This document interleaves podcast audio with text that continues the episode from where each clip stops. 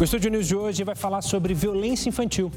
Para debater sobre esse assunto, eu converso com Renata Waxman, coordenadora do Núcleo de Estudos de Violência contra Crianças e Adolescentes da Sociedade de Pediatria de São Paulo, Mônica Gonzaga Arnone, juíza do Tribunal de Justiça de São Paulo, e Luciana Temer, diretora-presidente do Instituto Liberta. Sejam muito bem-vindas. Antes de mais nada, obrigado pela participação de todas aqui conosco no Estúdio News. Eu queria começar dando meu olá para a doutora Mônica. Mônica, obrigado pela participação conosco. Eu queria já começar com a pergunta mais óbvia, mas é a mais simples para a gente começar nosso bate-papo. O que, que configura a violência infantil na nossa legislação? Olá, Gustavo. É um prazer participar do programa. Agradeço também a presença da Luciana e da Renata. E a violência infantil, na verdade, envolve tudo aquilo que possa agredir a criança de alguma forma, que possa violar direitos da criança. Então, a gente fala de violência física, violência sexual, violência psicológica, ah, violência moral. Tudo aquilo que fere um direito da criança, seja um direito de dignidade, seja um direito físico, tudo isso pode ser considerado uma violência contra a criança e o adolescente. Passando para a doutora Renata, antes de mais nada, obrigado também pela participação conosco. Doutora, de fato, a violência mais comum acontece dentro de casa? Oi, Gustavo. Eu agradeço a oportunidade de participação e na verdade, assim, a violência doméstica ou intrafamiliar, das formas dela a, a, negligência é a que predomina, sem sombra de dúvida, seguida do abuso físico, do abuso sexual, e aí as outras formas, sendo que a violência psicológica a gente sabe que permeia todas essas outras formas e muitas vezes elas estão juntas mesmo, não dá para dizer que é uma forma só de violência, mas sem sombra de dúvida, os, os nossos adolescentes e as nossas crianças crianças sofrem muita violência doméstica ou intrafamiliar. Luciana, obrigado também pela participação aqui conosco. É, depois dessa introdução, a gente pode dizer que fica claro por que é tão desconfortável falar sobre violência infantil, porque está justamente no seio dessa entidade que é a família e a sociedade fica desconfortável em criticar isso? Olha, Gustavo, é, obrigada pelo convite. Queria cumprimentar a doutora Mônica e a doutora Renata, dizer que essa temática é realmente muito importante, especialmente pela invisibilidade do tema. No caso, a gente lida com violência sexual, que é das violências a mais invisibilizada, e você tem razão, é, ela é tão invisibilizada porque ela acontece em mais 70% dos casos no seio da família. E é um tabu falar de uma família que deveria proteger e que é a grande violadora em muitos casos. Então, sim, é, esta é responsável por boa parte dessa invisibilidade. Passando para a doutora Mônica, isso também afeta a punição?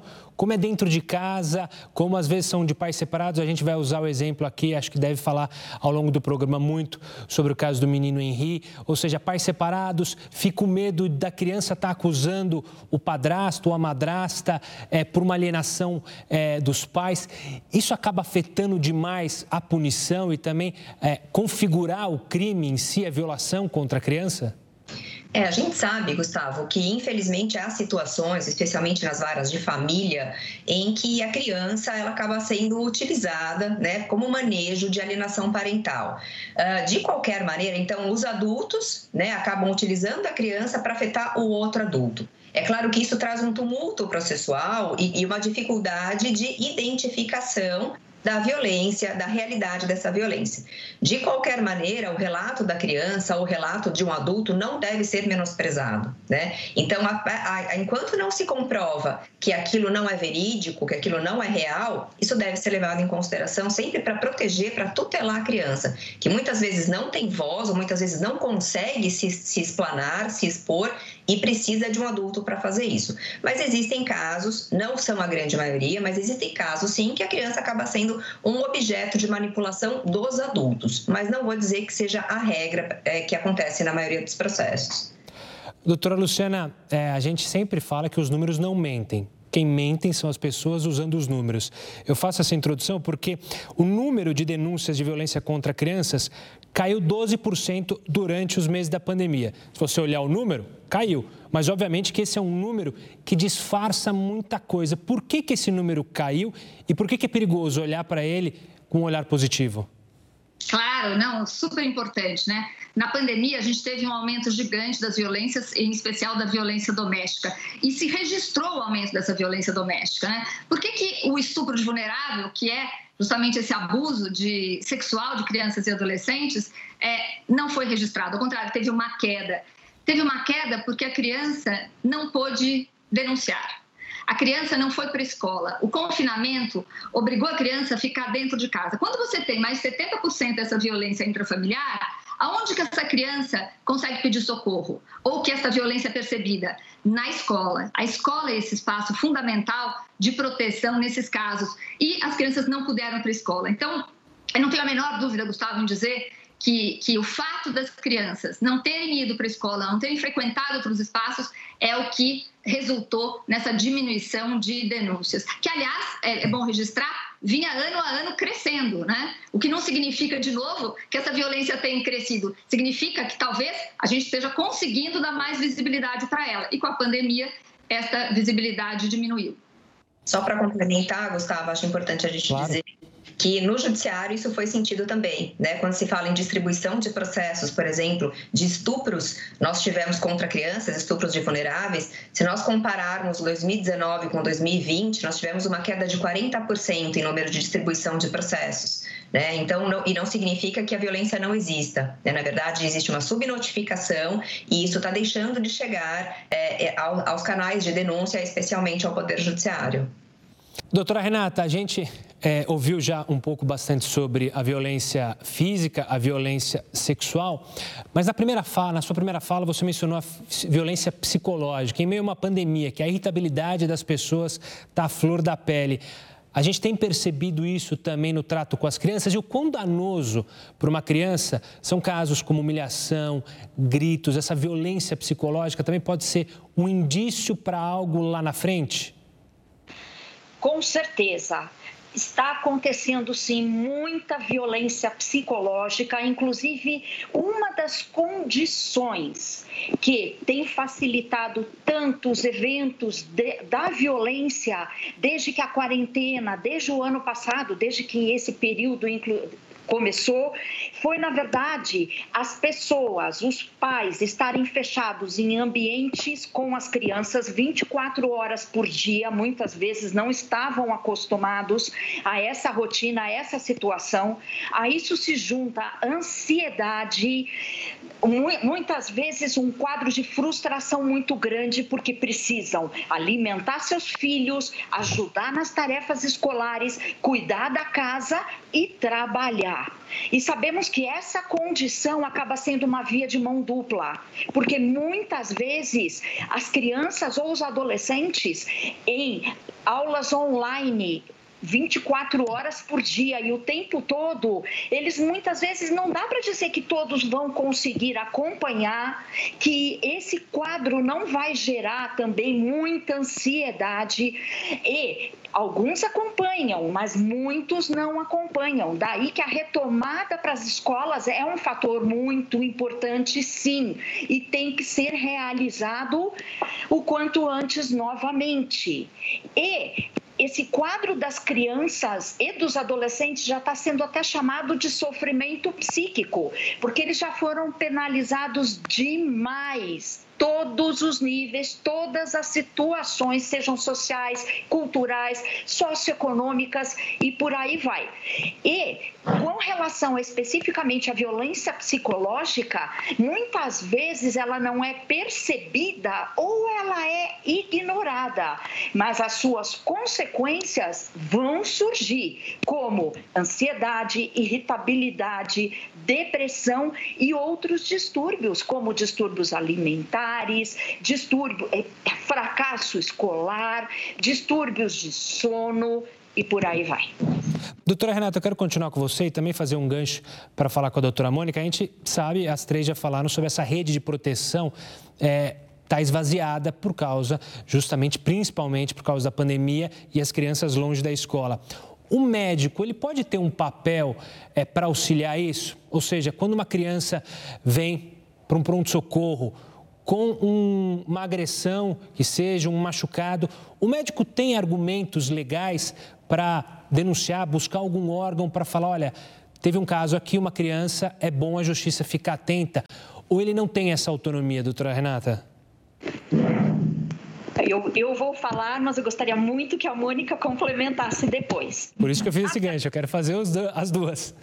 Na verdade, o, o limite entre se foi, se aquilo que estão trazendo, que aconteceu com a criança, foi não intencional, ou seja, acidental, foi um trauma ou uma queda. Quando a gente compara com intencional violência, o limite é muito tênue, é muito sutil. Mas o médico que está lá na linha de frente, principalmente o pediatra, isso inclusive é um grande esforço que a gente tem feito nos últimos anos para fazer chegar as informações para ele ser instrumentalizado e capacitado para detectar, para sentir, mas na verdade nem precisa ter muita experiência. É só ter, na verdade, usar o bom senso, perceber que alguma coisa está errada, que aquilo que foi dito na história não corresponde ao que é encontrado no exame físico, que as histórias vão mudando conforme a pessoa que trouxe vai sendo vai se conversando com ela, ou seja, são vários o tipo de lesão que pode se descobrir e que dá para suspeitar e levantar a suspeita, porque esse é o papel da área da saúde, é levantar a suspeita. Nós não somos investigadores nem detetives, isso tem que ficar na justiça. Mas, assim como é muito importante para o professor estar atento que alguma coisa está acontecendo intencional com o seu aluno, a área da saúde tem que estar preparada também. E se levantou a suspeita, tem que fazer a notificação. E eu repito, é levantar a suspeita, porque não precisa ter certeza absoluta de, de nada, mas levantou que achou que pode ser violência e tem como embasar a, su, a, sua, a sua hipótese, está perfeito. Mas a, o, o, auxílio da equipe multiprofissional e interdisciplinar lá dentro do sistema de, do, do, no pronto-socorro, na emergência ou, ou na internação, só vai ajudar para que, que sejam levantados mais dados e a suspeita fique muito mais bem embasada para se fazer a notificação para a área da justiça. Eu quero ver a doutora Mônica. Eu até usei a palavra denúncia, acho que é, usei de maneira é, incorreta, né? Notificação, como a doutora Renata é, mencionou, é muito mais correto, imagino. Mas esse papel pode existir? A área da saúde, o médico repassando informações para a justiça para ajudar e defender essa criança? Sem dúvida nenhuma, Gustavo. Eu acho que essa comunicação entre os órgãos de proteção, quaisquer que sejam eles, é imprescindível quando a gente fala em defesa de direitos, né? Defesa de direitos de criança, de adolescente, de mulheres, dos mais vulneráveis, né? Porque quando a gente fala em rede de proteção, é justamente isso: instituições e pessoas cuidando de um mesmo bem, de um mesmo objetivo, de uma mesma, de um, de um, de um mesmo, tendo o mesmo cuidado, né? Uh, a, o, o médico suspeitando de abuso, de maus tratos, ele tem a obrigação, né? né? É um dever legal de comunicar, de notificar os órgãos de proteção, que pode ser o sistema de justiça, pode ser a, a vara da infância e juventude, pode ser o Ministério Público, o Conselho Tutelar. Na verdade, existem diversos canais de comunicação e eu acho que isso é extremamente importante que a população saiba a quem buscar, com quem falar qual é a porta de entrada ou quais são as possíveis portas de entrada para essas denúncias ocorrerem. E o que é muito importante é que essa notificação não significa uma denúncia criminal. Né? Eu acho que muito, em muitos casos se confunde, poxa, e aí os pais que eventualmente estão é, passando por aquela situação podem se sentir ofendidos, mas nós temos obrigação de dar, dar voz mesmo àquela criança, né? E se aqueles que estão obrigados pela lei a proteger aquela criança não o fazem, o médico ou o professor ou alguém que tenha contato com essa criança tem a obrigação de fazer. Né, justamente para poder falar por, por ela, para protegê-la de uma forma bastante ampla. Gustavo, Doutora, Gustavo, pode falar. Posso, posso só complementar? Assim, claro. Na verdade, você perguntou da, da, se é possível, né? Eu diria para vocês que é obrigatório, não é possível. Até porque o Ministério da Saúde tornou obrigatório, a partir de 2000, é, 2011, o registro SINAM, que é o registro pra, obrigatório para qualquer médico da rede pública ou privada que suspeitar de uma situação de violência contra criança e adolescente, tem que registrar em 24 horas, tem que avisar a, a, a Secretaria Municipal de Saúde e Conselho Tutelar. Então, na verdade, existe hoje uma obrigação legal que é o registro SINAM, e que infelizmente é pouco divulgado e poucos médicos, especialmente da rede privada, conhecem essa obrigação. Mas na verdade se trata de uma obrigação legal hoje. Eu quero falar mais agora, daqui a pouco, perdão, sobre justamente com as crianças, que a gente está falando ao redor, mas eu quero falar delas, como ouvi-las. Mas isso é depois de um rápido intervalo. O Estúdio News faz uma rápida pausa, a gente volta em instantes para falar muito mais sobre a violência contra as crianças. Não saia daí. Estúdio News já de volta para falar sobre a violência infanto-juvenil. Bom, no, começo, no primeiro bloco a gente falou muito sobre ao redor. Eu queria começar com a doutora Luciana. É, como falar sobre esse tema com as crianças? Existe maneira correta sobre debater isso, até porque são idades diferentes, né? Desde crianças de 3, 4 anos podem sofrer isso, até adolescentes de 14, 15 anos. É, sim, claro. É, primeiro, é muito importante falar. Né? Então, esse é, acho que é o ponto principal. Não tem como se esquivar de falar sobre essa violência. E outro ponto é, para cada idade tem uma uh, fala adequada. Hoje você, você encontra assim, uma literatura vasta para falar com crianças, você encontra filmes uh, que falam sobre isso didaticamente. Existe um material aqui, eu vou falar até do site do Instituto Liberta, que faz enfrentamento da violência sexual contra crianças e adolescentes. No site do Liberta, a gente dá muita informação de como os pais podem falar com os filhos sobre isso. E a gente defende muito que a escola também é o espaço para se falar sobre isso, porque, de novo, é muito importante que a família fale, mas como a gente tem uma violência intrafamiliar muito grande, é muito importante que a escola fale, porque na hora que o professor explica para a criança, às vezes muito pequena, que aquilo é uma violência, ela reconhece, Gustavo, como violência algo que estava desconfortável, mas ela não sabia nomear, porque às vezes elas são tão pequenas que elas não conseguem entender aquilo que está acontecendo. Quando aquilo é dito de uma forma adequada pelo professor da escola sobre onde pode ou não pode tocar, o que, é o corpo dessa criança, ela pode vir a falar, e é isso que a gente vê acontecer nas escolas. Quando você abre esse espaço, eu vou dar aqui rapidamente um exemplo: o Reino Unido há mais de 20 anos, tem uma política pública obrigatória. Escolas públicas e privadas são obrigadas a falar sobre sexo e sexualidade saudável com crianças pequenas e adolescentes. O resultado disso foi diminuição dos casos de abuso, maior possibilidade de interrupção de abusos que são identificados, é, diminuiu gravidez na adolescência, diminuiu doença sexualmente transmissível, ou seja, só tem vantagem da gente falar enquanto família e enquanto escola sobre sexo e sexualidade saudável com crianças e adolescentes.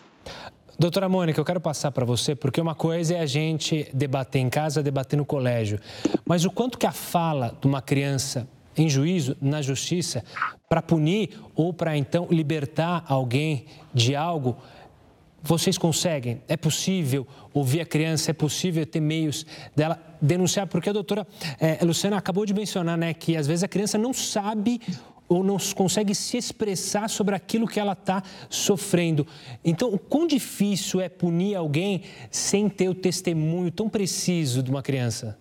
É muito delicado, justamente porque às vezes a criança não consegue se expressar, ela não consegue identificar a violência, né? Mas nós temos, e isso uh, é relativamente novo no Brasil, nós temos há quatro anos, a lei do depoimento especial.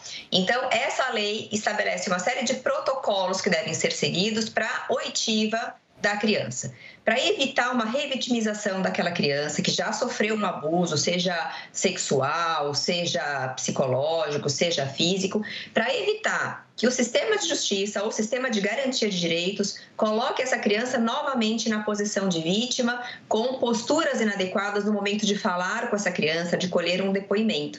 Então, esse depoimento especial, ele é feito com a ajuda da equipe técnica do juízo psicólogos e assistentes sociais que passam por capacitação e que conseguem, por meio de linguagem lúdica, por meio de uma série de protocolos, estabelecer uma relação de confiança com a criança para que ela possa dizer então, não, a gente não tem mais, não, não existe mais, ou não deveria mais existir, é uma luta diária que você tem feito para evitar uh, perguntas diretas para a criança, perguntas que possam ofendê-la ainda mais, possam trazer o sofrimento. Né? A ideia da lei, inclusive, é que a criança, depois que sofre um abuso, ela deveria, pela lei, ser ouvida apenas uma única vez para que ela não precise ficar revivendo aquele sofrimento. Então, vem a lei do depoimento especial e traz uma série de protocolos, justamente para evitar, inclusive, uma violência institucional contra a criança. E a gente só faz isso com uh, equipe técnica, com uh, assistentes sociais e psicólogos capacitados, treinados para conseguir uma conexão com a criança e ela uh, falar a violência que ela sofreu. Doutora Renata. É, é, isso que eu ia passar, eu ia passar a bola para você para olhar o olhar da saúde, da saúde mental da criança. É, só antes de passar para você, é, a doutora Luciana mencionou né, o bloqueio da criança e muitas vezes em situações traumáticas a criança bloqueia aquilo que sofreu. É, como desbloquear isso e como enfrentar e como recuperar a criança de uma agressão, de uma violência, seja ela física ou sexual, para o caminhar da vida dela?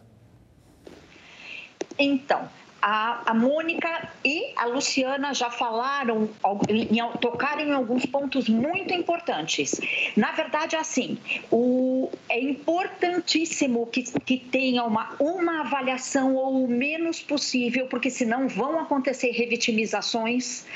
Mas nós não podemos esquecer daquela criança que foi a me, aquela que já é verbal, que já que ela foi ameaçada, que se ela contasse o que estava acontecendo com ela, o agressor ou a agressora iam matar, matá-la ou bater muito forte nos irmãos, enfim, as ameaças são assim inacreditáveis e ocorrem mesmo.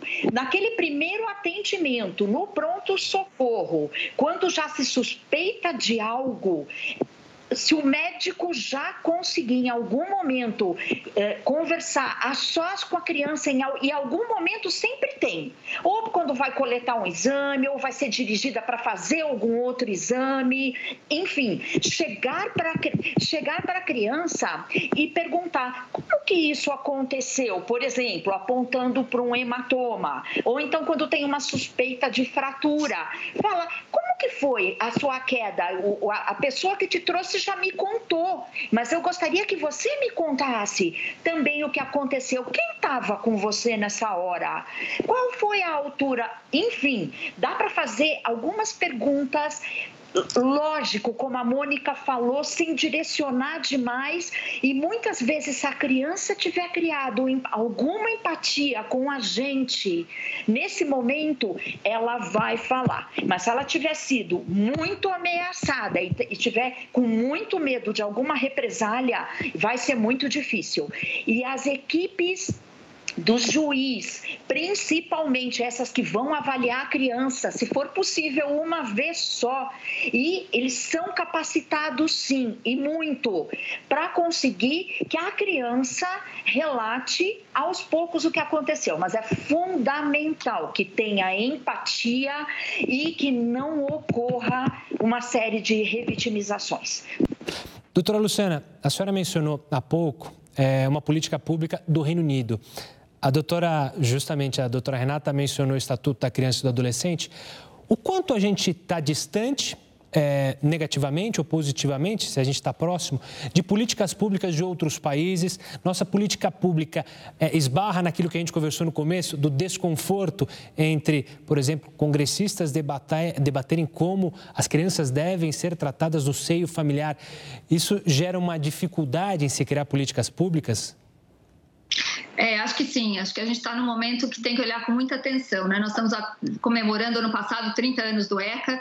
O ECA é uma grande conquista, mas que precisa ser efetivado. A gente precisa caminhar muito ainda. E o que a gente vê, infelizmente, é um, é um movimento no sentido contrário. É, então, eu, eu vou dizer para você, Gustavo, que nos preocupa muito os movimentos de desconstrução de políticas públicas existentes. Por exemplo, o aborto legal, o aborto legal de vítimas de estupro, né? Você tem meninas de 9, 10 anos que engravidam vítimas de estupro. Isso não é incomum. Eu vou dar um dado aqui. No semestre passado, em três meses do, do segundo semestre, nós tivemos 84 meninas de menos de 13 anos dando à luz na rede pública municipal de São Paulo.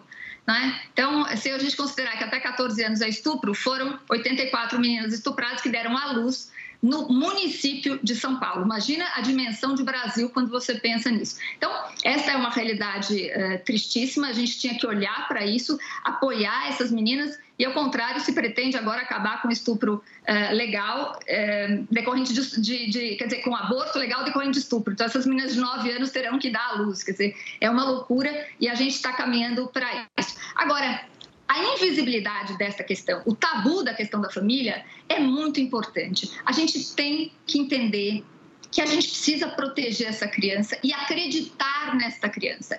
Porque sabe o que acontece? Rapidamente eu quero dizer uma coisa. A imagem do estuprador, do abusador, é a imagem que as pessoas falam do pedófilo, né? Quando você fala essa palavra pedófilo, você está pensando sempre num monstro maluco. Só que os abusadores, eles não são esses monstros malucos. Eles são figuras queridas pela sociedade, muitas vezes, integradas, que trabalham, que têm emprego, que têm família e que abusam de crianças dentro de casa. Enquanto a gente não enxergar essa realidade, ou o menino Henry que foi morto pelo padrasto, que era aí, supostamente foi morto pelo padrasto, né? A gente não, não tem o resultado final, mas as acusações recaem sobre. Ou seja, a gente tem que mudar e entender que essa violência é muito triste, mas ela está do nosso lado. E ela é intrafamiliar. E a figura do abusador não é a figura do maluco. A gente precisa mudar isso. Para quando a gente mudar isso, a gente vai fazer um enfrentamento de verdade dessa violência e vai entender que ela está muito mais perto do que a gente imagina, Gustavo. Eu quero passar para a doutora Mônica para saber um pouco sobre talvez gargalos que existam, por exemplo, na vara da família, para justamente prevenir e proteger essas crianças.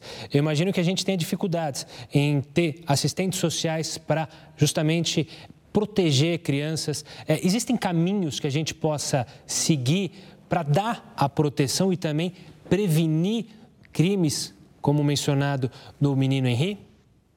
É, eu acho, Gustavo, quando a gente fala de prevenção, né, a gente está num passo anterior à demanda que chegou ao judiciário. Quando a demanda chega no judiciário, seja pela vara da família, seja pela vara criminal, seja pela vara da infância, né, quando a criança precisa ser acolhida, por exemplo, a violência já aconteceu. O direito já foi violado e é necessário que o Estado intervenha por meio do judiciário. Então, eu acho que a nossa preocupação maior, é claro que um judiciário forte, atuante, que dê a justiça que as pessoas querem, é imprescindível, é necessário, até socialmente extremamente importante. Mas a nossa preocupação, acho que maior, deve ser anterior, né, em termos de prevenção.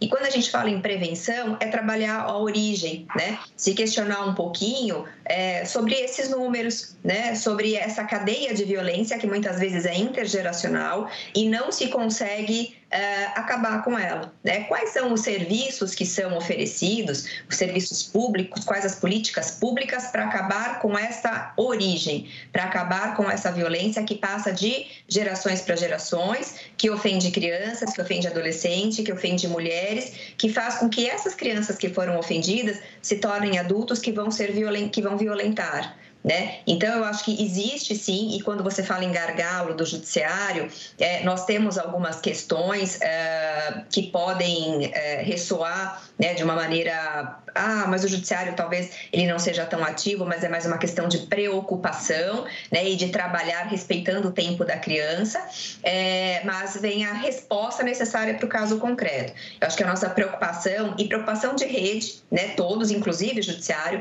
é trabalhar na, preven na prevenção Né? A gente tem realizado campanhas. No ano passado, o Tribunal de Justiça de São Paulo fez uma campanha que se chama Não Se Cale. Nós estamos relançando essa campanha agora com a novidade de ter uma conversa direto com as crianças, né? de ter uma conversa lúdica, de ter um recado direto para a criança, para que ela se for o caso, fique atenta e busque ajuda, para que ela possa reconhecer a violência sofrida.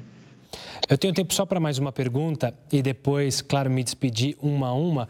É, eu queria passar para a doutora Renata, mas sintam-se à vontade, é, sobre a relação de romper esse ciclo abusivo, esse ciclo de violência. É possível romper sem afastar pais e mães? Ou seja, recuperar isso, doutora? É possível a gente mostrar para um pai, para uma mãe, para um padrasto, para uma madrasta, que ele está sendo abusivo que ele pode é, justamente acabar é, atrapalhando o crescimento dessa criança, mas ao mesmo tempo manter o laço e, quem sabe, interromper esse ciclo? Com certeza é possível, Gustavo, e de várias formas. É como a Mônica falou, é um um círculo vicioso onde pais aprenderam com um modelo explosivo das, das situações serem resolvidas através da força, quererem reproduzir esse modelo. Outra situação que também acontece é muito frequente: pais se considerarem donos de seus filhos, do seu passado, do seu presente e do seu futuro.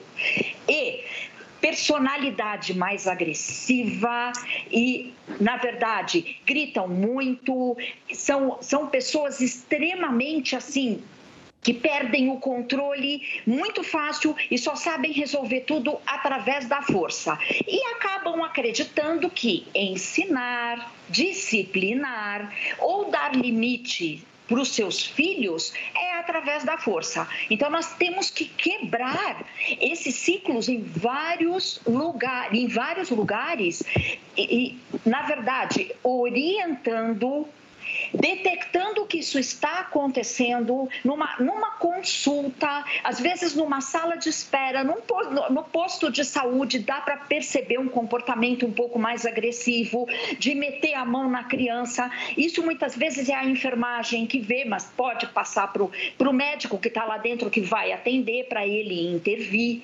Na verdade, é atendendo no consultório, perguntando o que eles fazem para educar educar ou para dar limites, quais são as suas atitudes, porque os pais vão falar. E muitos vão falar que resolvem tudo através da palmada. E não é palmada, desculpa, é através muitas vezes da porrada, porque é, é um momento de muita raiva e eles acabam descarregando no mais fraco toda aquela sua ansiedade ou raiva por alguma coisa que uma simples conversa já teria resolvido rapidamente. Na verdade, os pais têm que ser ensinados a como lidar com as crianças. É o deixar para pensar, é o conversar, como a Luciana falou, é, é, é, pela, é pelas faixas de idade que a gente consegue chegar e educar, dar limites, tudo que a criança precisa e que é bom para ela. Doutora Renata, eu vou agradecer a sua participação. Obrigado é, pela conversa aqui conosco. Vou passar agora para a doutora Luciana. Luciana, obrigado também por participar aqui conosco do Estúdio News. Eu agradeço muito a oportunidade, parabenizo a Record por, por, essa iniciativa de falar sobre esse assunto tão importante né, e deixar uma última mensagem, que é acreditem nas crianças e nos adolescentes. Acreditem.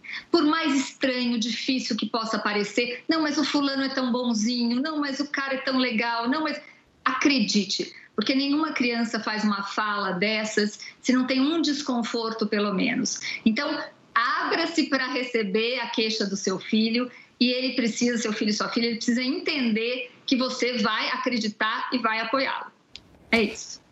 Obrigado. Doutora Mônica, obrigado também pela participação aqui conosco no Estúdio News. Gustavo, foi um prazer. Agradeço muito a oportunidade de poder falar de um tema tão importante, especialmente nesse momento que a gente está vivendo. E complementando a fala da Luciana, se me permite, é isso: vamos dar voz a essas crianças, é, vamos levar em consideração o que elas estão dizendo. E os adultos, quando perceberem algo incômodo, diferente, denunciem. Existem diversos canais de comunicação, existe uma obrigação moral e social é, na ajuda e no auxílio a essas crianças. Muito obrigada, Gustavo. E doutora Renata, muito obrigado também. Não deixei a última, a sua despedida, por favor. Obrigada. Foi muito legal poder ter participado. Eu acho que tem que ter essa grande interação em todas as áreas, seja da saúde, da educação, da justiça, para que nós possamos montar as redes de proteção através da, da, da prevenção primária, montar redes fortes de proteção mesmo para as nossas crianças e adolescentes. As notificações têm que aumentar, as pessoas têm que estar muito mais atentas ao que está acontecendo muitas vezes na casa do seu vizinho ou na mesma rua. Não podem ter medo, não podem falar como que eu não percebi isso. Tem que perceber sim, porque o mais importante de tudo é proteger as nossas crianças e os nossos adolescentes. Quero agradecer às três mais uma vez por compartilharem o conhecimento de vocês aqui conosco. O Estúdio News fica por aqui. Eu conversei com Mônica Gonzaga Arnone, juíza do Tribunal de Justiça de São Paulo, Luciana Temer, diretora-presidente do Instituto Liberta, e Renata Waxman, coordenadora do Núcleo de Estudos de Violência contra Crianças e Adolescentes da Sociedade de Pediatria de São Paulo. Você já pode acompanhar essa entrevista no nosso canal no YouTube, no Play Plus e também pelo nosso podcast, disponível tanto no Spotify quanto no Deezer. Eu espero você no próximo programa. Até lá!